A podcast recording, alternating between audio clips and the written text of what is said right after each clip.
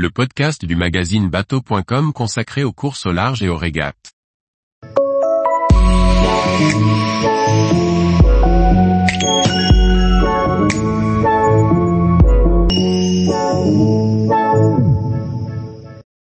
Le défi Azimut 2023, des runs à couper le souffle à découvrir en 10 photos.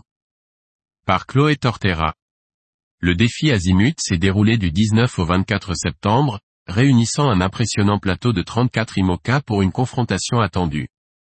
Pour la première fois de la saison 2023 étaient réunis les nouveaux IMOCA, dans des conditions propices aux images et aux performances. Retour sur ce défi en 10 photos.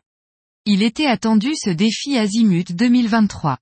Composé de deux épreuves, les 48 âges du défi Azimut, un parcours en duo dans l'Atlantique au départ et à l'arrivée de l'Orient, et des runs, sprint pour être le plus rapide sur 500 mètres, il a permis de réunir un plateau de haut vol.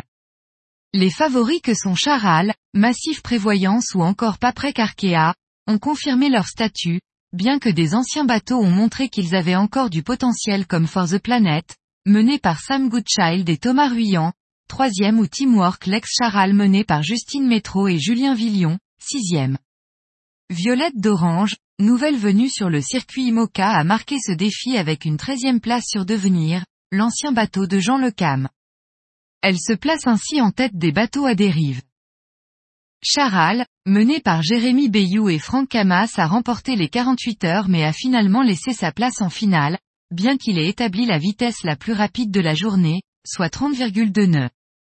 Après plusieurs poules de runs, seulement 12 IMOCA ont participé aux runs finaux, remportés par Paprec Arkea de Johan Richom, accompagné de Yann Eliès. Massif Santé Prévoyance termine second, comme sur les 48 heures. Et Charal ferme le podium. Tous les jours, retrouvez l'actualité nautique sur le site bateau.com.